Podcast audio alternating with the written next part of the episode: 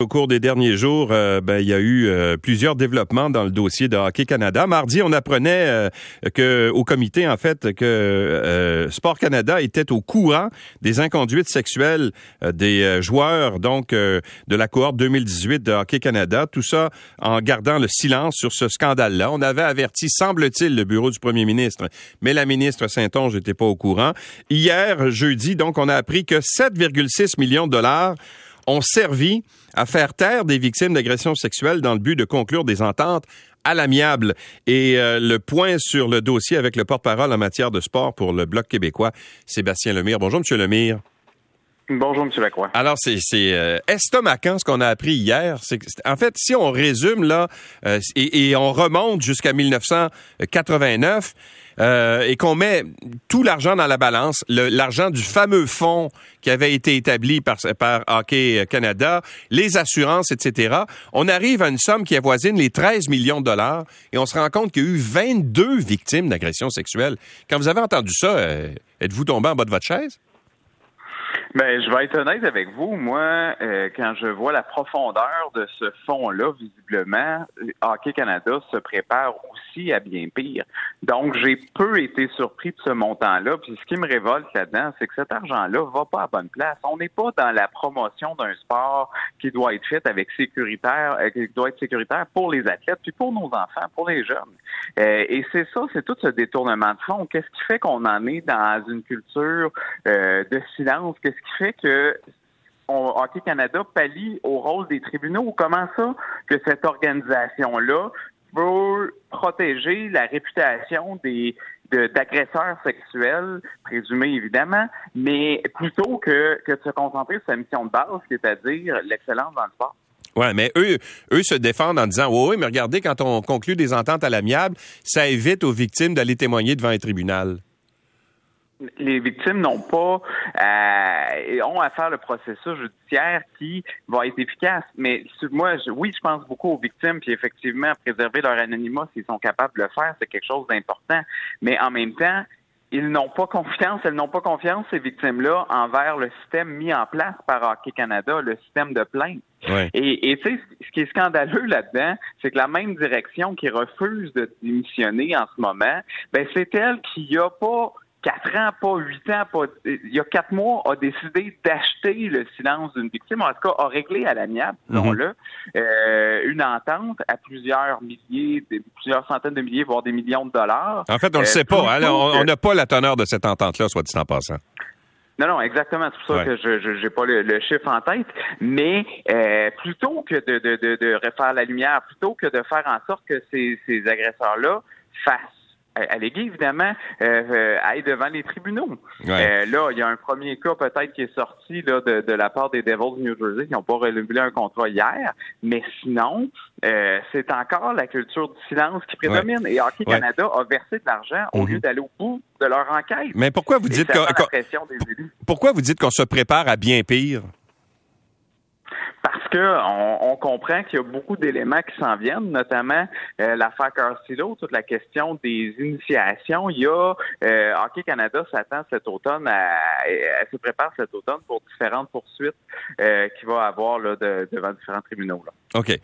Euh, hier, euh, bien sûr, on a entendu euh, le, président d'Hockey Canada, Scott Smith, et tout le monde, en fait, tous les, partis, même Mme Saint-Onge, la ministre, a laissé, elle l'a pas dit directement, là, mais on comprend qu'elle aimerait mieux qu'il soit plus là.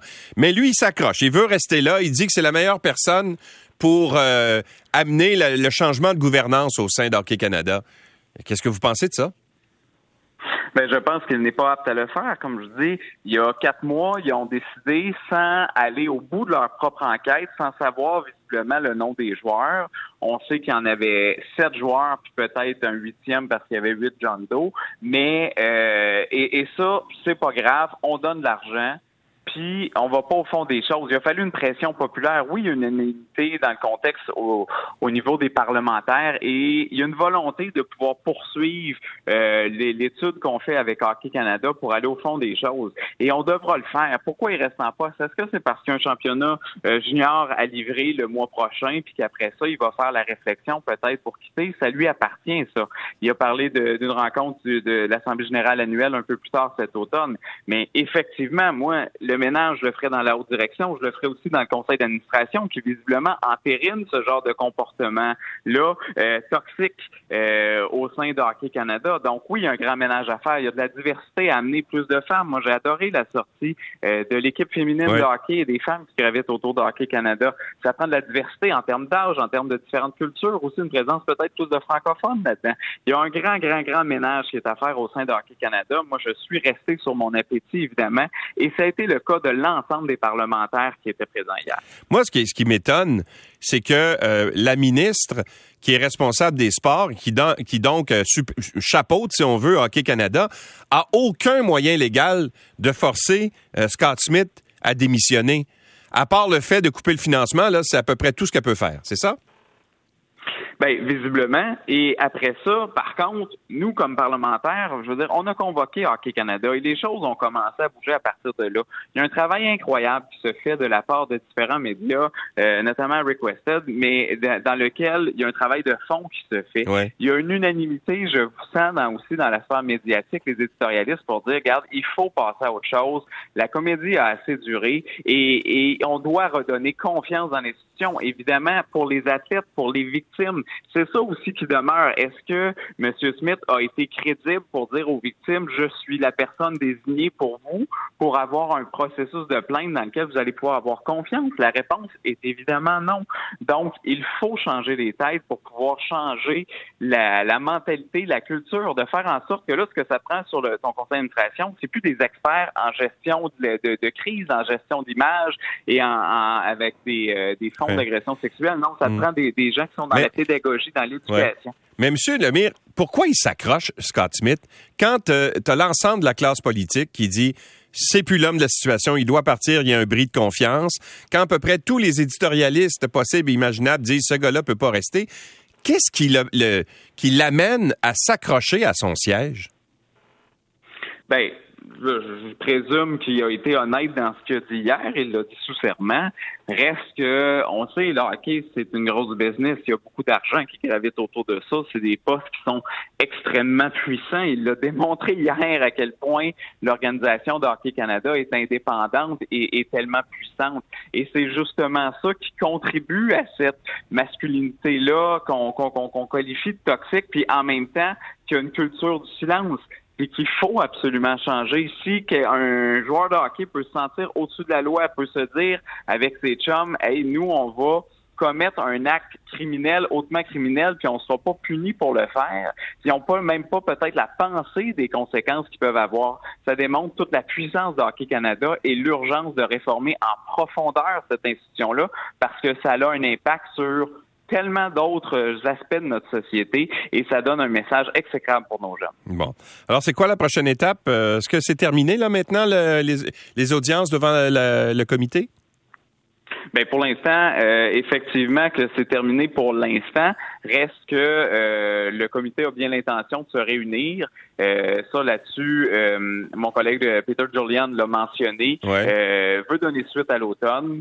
moi, je suis pas satisfait de tout ça. Il y a une motion à la Chambre des communes aussi que j'ai redéposée pour pouvoir s'assurer qu'il y ait une véritable enquête indépendante qui puisse être faite. Les policiers, notamment ceux de London, ceux de Québec, parce que j'ai posé la question à M. Courteau sur ce qui est arrivé avec les Olympiques de Gatineau, est-ce que vous avez l'intention de réouvrir l'enquête euh, qui, qui, qui, est du côté de la Ligue de hockey junior majeur du Québec et des Olympiques de Gatineau? Donc là, pour l'instant, on sent qu'il y a une volonté des différents corps de police de réouvrir les enquêtes et forcément, ça va nous amener de nouvelles pistes. Puis ces nouvelles pistes-là vont nous ramener à pouvoir aller vers la tête et dire, bon, ben là, est-ce que on peut-tu passer à autre chose finalement puis d'aller vraiment dans l'éducation par le sport? Et ce qui est assez étonnant, euh, je terminerai là-dessus, euh, M. Lemire, c'est que on n'arrête pas de nous dire à Hockey Canada qu'on va être plus transparent, mais ça prend absolument le travail journalistique pour être capable de sortir des, des histoires d'horreur, euh, justement, qui euh, entourent euh, Hockey Canada. S'ils étaient vraiment transparents, ils iraient de l'avant puis ils les dévoileraient eux-mêmes. Hein?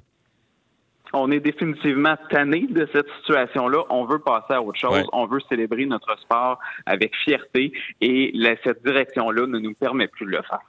Sébastien Lemire est porte-parole en matière de sport pour le Bloc québécois. Merci d'avoir été avec nous. Merci, M. Lacroix. Au revoir.